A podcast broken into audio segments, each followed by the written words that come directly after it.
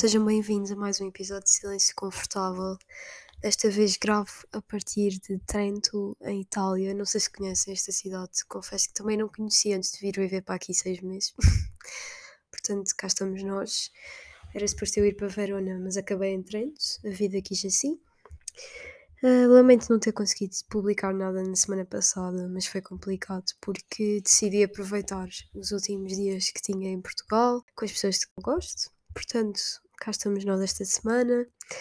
Eu estive a pensar e acho que vai ser extremamente difícil manter este podcast uh, nos próximos meses, mas eu vou dar o meu melhor. Portanto, se eles não saírem, se os episódios não saírem ao domingo, temos pena, mas eu estou a tentar porque tenho muita coisa para fazer Uh, quero viajar, quero aproveitar tudo aqui à volta e não queria estar abdicado disso para fazer do podcast, apesar de ser algo que eu gosto bastante. Sendo assim, eu decidi que esta semana o episódio ia ser um pouco diferente. Fiz um episódio com um amigo meu, o Maurício, que eu conheci numa viagem a Verona esta semana. Ele é mexicano e, como eu já tinha dito aqui, gostava de falar sobre morte acabei por gravar o episódio com ele. Ou seja, o Maurício uh, é o primeiro convidado do Silêncio Confortável. E foi muito fixe. Eu gravei a conversa no Lago de Garda uh, com o meu telemóvel, portanto a qualidade não é a melhor, mas eu acho que a qualidade da conversa compensa. Portanto, acho que vão gostar.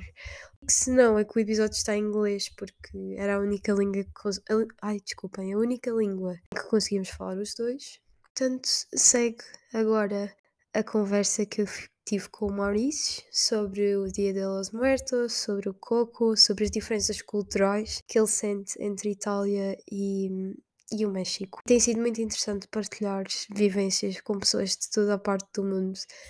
Fiz amigos russos esta semana, fiz amigos franceses, fiz amigos mexicanos, fiz amigos da Alemanha. eu tenho conhecido imensa gente e acho que isso vai ser muito útil para o podcast. Gostarem deste tipo de, de conversa, assim, mais informal, em que eu tento perceber pontos de vista diferentes, digam-me, porque eu acho que o que não falta são pessoas que, que seriam interessantes trazer aqui ao podcast. Preferem que eu fale sozinha, pronto, digam-me também, faça esse esforço. Desculpem aqui a voz porque eu estou doente desde a semana passada e não, não consigo ficar melhor. Isto vamos passar então à conversa com o Maurício. Hello, here we are at Piazza Tre Novembre, I think. Uh, I'm speaking in English because I'm with a friend from Mexico. His name is Mauricio Rodriguez, so we are cousins. Uh, I'm sorry for the sound, but I'm recording on my iPhone. Also, sorry for my voice because I'm sick.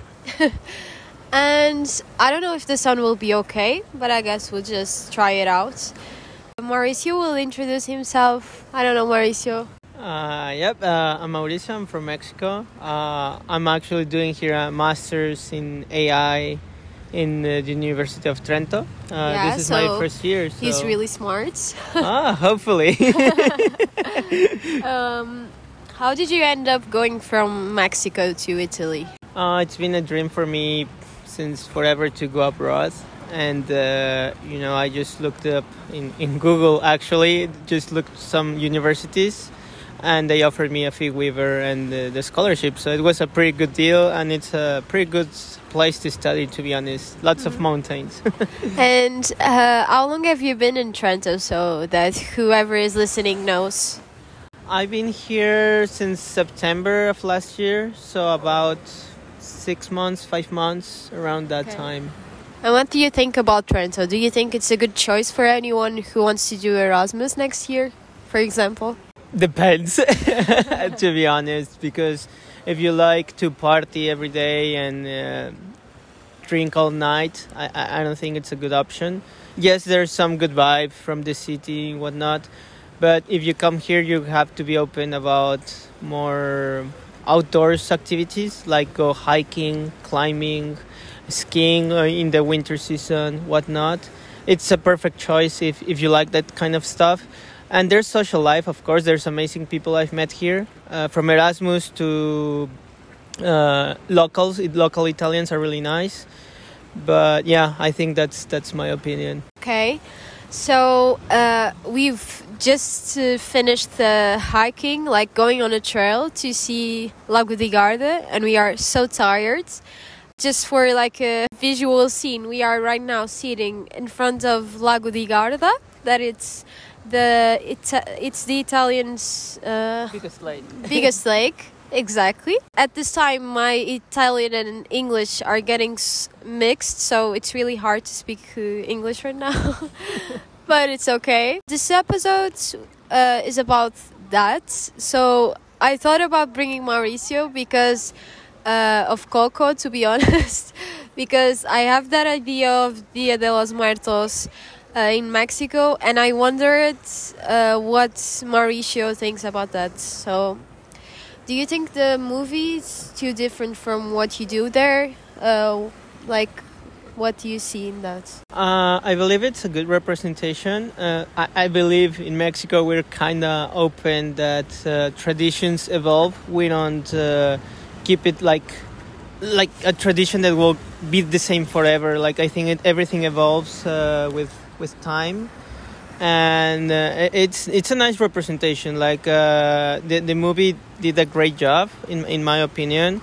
And they added maybe some some stuff here and there that might be a little off, little different, but still, I I think it's a great representation. Like uh, for example, I can say for those that don't know. Uh, nowadays in Mexico City, they do this Day of the Dead parade, and of course, it gained a lot of uh, attraction from tourists from all over the world.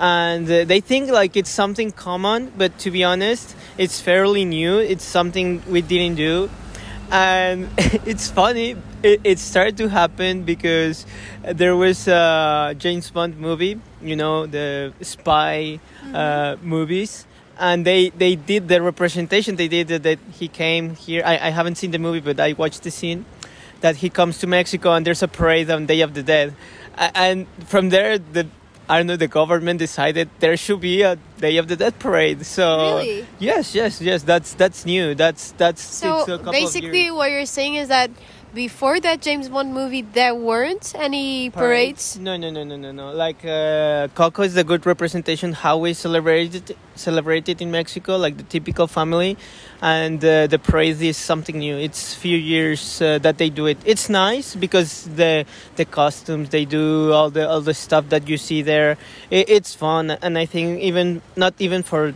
uh, tourists also for us in Mexico. We, you know, it's a nice activity for, for the family okay. to to enjoy it. It's it's really nice to see how we represent it. So I, I think, like I said, I, I think the it, the tradition itself. I think in Mexico we love it, but we love also this fact that it it, it it's evolving with time. It's a yeah, so this parade is new, but we we we enjoy it over there. Okay. And the fact that has bring so many attention to people who maybe have not known that, do you think it is a positive thing or are you sick of tourists in your country? yeah, to, to be honest, I love it. Like, uh, like I'll tell everybody and everybody that uh, I've met here in Italy, uh, from Erasmus, like you know, from everywhere or whatnot uh, I told them like the best time to go. I, I will believe it's it's in November mm-hmm. uh, because it's it's Day of the Dead. I'm like I, I, don't know. I feel like in general after traveling the world is kind of the same but there's small specific i mean not the same of course there's differences but uh, i feel like uh, the day of the dead is something i can feel proud about my culture mm-hmm. because it's acceptance and celebrating death. It's the cycle of life. So no no no not at all. I'm, I'm, I'm not tired. I, i'm i'm kind of proud of it and i kind of want the world to know and uh, it's an experience you have to see to be honest. It's something uh, yes for example i know they celebrate it uh, here in italy but it's more a religious tradition that they go to church they they do some stuff i, I, I don't want to contribute that much because I, uh, of course i'm not a master in that but uh, in general like it's different how we celebrate it and i think that's why in mexico it's like well known so no, I love it. Yeah, I think in Portugal it's pretty much the same as here in Italy. Like we go to church and sometimes we even go to the cemetery to like put flowers in the graves and pray. Mm-hmm. and it's also like an, a holiday so people get to stay at home and think about their loved ones. But it's pretty much just that. We don't i think we don't give enough attention to the dead ones. I think our grief process is a lot like trying to forget that the person is dead so we don't suffer. And i think that's quite the opposite from mexico. And i think it's better at mexico at some point. But at the same time do you think there is like an afterlife do you believe in that uh, from my point of view, no, but that's that's just me. Like in Mexico in general, like I know people believe in many many things for a lot of people in Mexico, so I cannot say I ha- I'm right. There might be one, there might not be, but in my point of view, no. But I love the fact that this tradition is, as you mentioned, it it takes it in a way that there is an afterlife and uh, that the dead come visit us and enjoy the things that they love. That that's something meaningful to me because, uh, for example, I love my grandma and just the idea that uh, she comes to visit me one day and she enjoys uh, the stuff she did, like you know, eating, drinking, whatnot, uh, tequila, whatnot. Uh, I think it's nice just to to feel that your family still comes to visit. So yeah, I, I, I cannot say I, I believe in an afterlife, but still it's uh, a good feeling that you know that uh, we, we celebrate this that uh, the, the dead are still with us mm-hmm. and f- i think for most of the people my religion it is um, it is sad and people are crying and i think it's just to be a, ce- a celebration and to be happy that you got to spend your life with that person. And everyone is going to die. Like i don't know what's the point of crying if we all know that it's going to happen. Like of course it's sad to not be able to be with that person anymore but i don't know. I think it's easier to see that as a celebration instead of uh, i don't know moments of sadness for me i like to think like about the stars sometimes i look at the star and since i was a child I like to look at the stars and think like, oh, maybe that's like my grand. Uh, I don't know how to say it in English. Ah, no, God's mother. Like oh, okay, my okay. godmother passed away when I was nine, so it was a thing that stick with me. And sometimes when I look at the sky and I see like a bright star, I like to think that it's her. But I think these are all forms that we try to, I don't know, not invent, but uh, to make it easier. Can you explain it a bit, like uh, a bit more, how it is in Mexico for people that haven't seen Coco? Like, how does it work? Do you only celebrate in that day, and which day it is? Depends uh, on, of course, like as I said, it has evolved, but uh, there are two dates. It's uh, first and second of November, uh, and the first of the November it's when they celebrate the children that have passed away. Okay. I'm not gonna say which age range because I'm not completely sure. And then the second is when uh, we celebrate the the older people that passed away. And for sure, I mean, uh, like I said, Coco is a good representation. But for the people that haven't seen it, uh, we celebrate by doing this ofrenda, which translates to offer offering like a, a gift, I guess. Yes, yes, it's like a gift where we put. Uh, usually, people put stuff that they used to like. Like, for example, if your loved one loved bread, bananas, oranges, simple stuff. maybe a drink, maybe wine, maybe tequila. I'm, I'm not sure in Europe, but in Mexico for sure. And you put those things there. You put cempasúchil, which is a typical Mexican flower over there, which is supposed to be uh, a path that the dead will follow to to your offering and uh, you put a picture of those uh, loved ones that you lost. Nowadays, people also put pets, put uh, uh, friends that they lost, people that mean a lot to them. It's not necessarily your family; it can be uh, literally your loved ones that uh, you've lost. And at night, they're supposed to come because, of course, uh, for some reason everything happens at night. Uh, the, the fruit uh, gets rotten or not rotten. Of course, you you know like um, how do you say when fruit goes kind of dark? like Uh, oxidated. I, yeah, I I think that's the word. I'm not completely sure, but yeah, you know, it goes older, and the the idea is that your loved one visit uh, visit you, and that's why they the the fruit got that way. So it's it's like a nice idea, you you know, because you see your fruit normally go that way, maybe at home, but when you think about it like this, that your loved one came, uh, they ate what they they loved it, it feels kind of nice, you know. It's uh, it's a nice feeling that oh yeah, uh, they they visited me.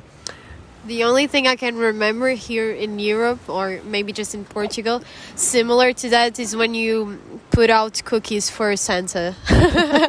yeah, on Christmas. Yeah, yeah. We usually just put flowers on the on the graves, but we have this tradition in my island on São in São Miguel um, that we like every Thursday I think of the month on uh, January we give no on February I'm not sure like it's called Dia dos Amigos mm-hmm. okay you get it? And it's like on four different days and we are supposed to celebrate friendship and other relations. And on that day like on Dia das Amigas I gave my grandmother flowers and she was like, No, flowers are for the dead. I don't want to be that person. I was like, No, I'm not gonna give you flowers when you're dead. I want to give you flowers right now. I want to appreciate that you are here right now. I agree. And I, I think that's like um, what lacks here. People are waiting for flowers when they're dead and they don't want flowers when they are leaving. For example, I asked my boyfriend if he wanted flowers like someday. okay. And I was like, I, I think that only girls get flowers, and he was like, mm, no, I don't want to. And I was like, okay, but I'm, I, I will offer you anyway. but yeah, I think it's that.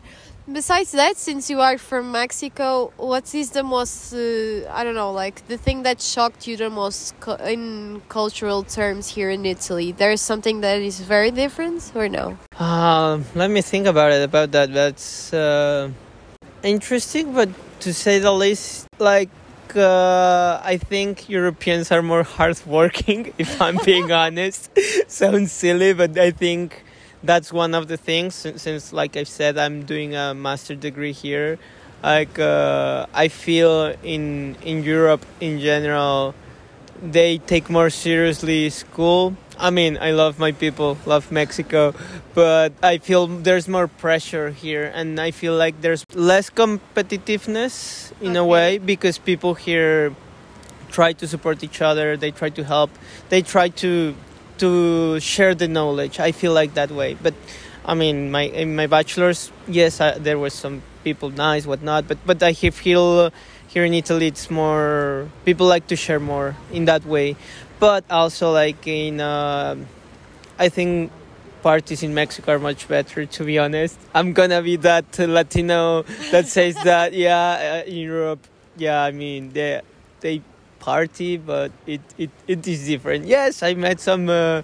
nice people that do know how to party but you know like dance not not even drinking right? No no no not, not that. Let's say music uh, dancing. It's more open in in mexico and i feel like over here they're more close. Like i i, I yes I, I I will say i feel the warmth of the of the people. I, that that i will say like in a word it's the warmth of the mexican people. Like even the odds that we have like uh, the corruptions whatever you had the, the negative stuff that people still are warm to to each other you know of course there's bad people but i feel there's bad everywhere yeah I, I, I guess people are more warm over there here there are also people nice people but i feel they're more colder in a way not not in a bad way of course but like uh More, more reserved, maybe. Yes, yes, exactly. More reserved. Like uh, they trust less uh, people and are take more time to open to other people than uh, than in Mexico. I think you can gain the trust of their of people more quicker than than here. But in general, that's that's my experience with the the people I met in Trento that come just for a semester that are on Erasmus. Yes, usually they're more friendly. They try to speak English because that's what they came to do, whatnot. But in general, like in Italy, even though they say they're they're really warm. I don't feel the warmth I of get in in Mexico. So so yeah, I think that's that's kind of the shock I got. But since I've been traveling for a while, uh, it didn't shock me this time that much because I already kind of knew what I was getting to myself. So, mm-hmm. yep. And what else do you want to say about Mexico? Like, do you feel you are treated differently here in, in Europe when you say you are Mexican? Do you feel like any difference or no? Okay, that's it's a hard topic because I have huge difference, but to be honest, here I felt more racism than ever in my life, and uh, yeah, I mean it's it's weird and uh, usually people don't like to be spoken in in english which to me i mean it, it's weird like come on you're you're all connected and you're so close here like mexico is huge like i understand everybody speaks spanish right but feel i i thought like the first time i came here to europe like everybody will mind speaking english because you know like uh, italy's close to germany to france uh, a few hours in a plane, whatnot. And uh, no, actually, like people don't like it. I mean, yes, after I tell them like, oh yes, I'm from Mexico, they're like, oh Mexico, sí, sí, uh, uh, I speak Spanish, you know. Well, I'm saying it here in English, of course, but uh, just imagine that in an Italian accent uh, and whatnot. But yeah, I mean, it's uh, it's it's fine. Like I understand it. They well no i don't understand it but i try not to get it to myself but i know several other people that have faced uh, more racism than than me and it's usually like chinese people or from other parts so I mean, like I said, that's why I believe there's good and bad. So yeah, it's it's it's different. But yeah, I guess when they tell you you're from tell them that you're from Mexico, uh, they treat you well, but they have their questions about whether my country safe or not. But that's fine. That's that's even the, the easy ones. But I, I they ask me some other stuff that and don't make me uncom- uncomfortable. But it's like okay, like I'm going to answer that. So yeah, I mean it's weird, but. I, I feel like it's very weird that we uh, I don't know maybe not me but that we as Europe are racist since we have like this thing that is European Union that we are supposed yep. to be super friendly and super open to each other. And it's like I don't get it. What's the point of being racist to someone that is not from Europe or anywhere else? Like we are all so different but uh, at the end we're all the same. Exactly exactly. I, I share the same thought. Like i was like come on like we're humans whatnot everybody goes through uh, from things in their life and i'm sure most some people are not here because they want to but because they had to leave uh, their country whatnot i'm sure like i've met so many people that don't want to be here but it's a good opportunity for them and I think people just don't understand that. That of course, no, it's nice here. There's more secure, more whatnot, and uh, yes, uh, we're we're just looking for a nicer life, I guess. But yeah, I think sometimes people forget that because we're scared. I, I that's that's why I not understand it, but I, I feel like people are just scared of many many things of losing their job, losing. Uh, losing I don't know their house. It it sounds silly, you know, but it's just I feel people are just scared and that's why they act like that. Of course, there's many other factors, but I mainly try to think about it that way just so it doesn't get to me. So I try to just it goes through one ear and then goes out the other. Yeah. That's something we say in Mexico. I don't know if you guys have yeah, something, but. Uh, yeah, so to me, it's it's just that. So I, I agree with you with what you just said. So so I think that's a great way of ending this episode. and that's it. Oh, maybe we should try something that I remembered. What are your three favorite Italian words? So we make the attraversiamo. Like, just say three words in Italian. and their meaning, of course, because uh, the people that are listening to this podcast don't know the Oh words. So no curse words. Okay. No curse words. Oh my god. because my little brother listens to this, okay? and I don't know if he will listen to the episode in English, but yeah, he listens to this, so no curse words. Okay, my three favorite uh, words. My God, that's tough. Uh, pizza, pasta, Okay. and si. Because here in Italy, they have a tend to say si si. I love it. I love it how they say it the, the way. So I think I would say those three words. okay. For me right now, my favorite Italian word it's spritz for Aperol spritz because I'm enjoying it really much. So, bye. Estamos de volta ao português, depois de uns 20 minutos de inglês eh, improvisado.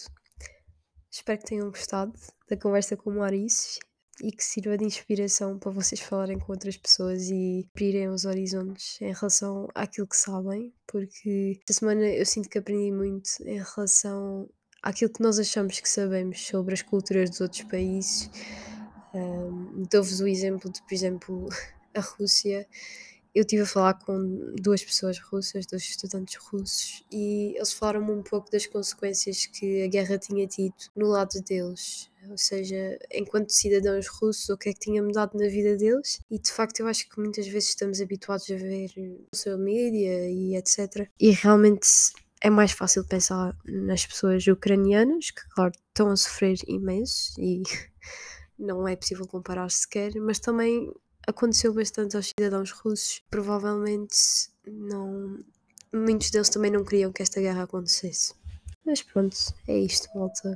Eh, a como puderam ver, a rubrica A Traversiam foi feita pelo Maurício, ele escolheu as três palavras, muito simples, acho que não precisam de explicação. E vemo-nos no próximo domingo, se eu conseguir. Se eu não conseguir, aviso. Adeus, comam bem, sejam felizes e até domingo.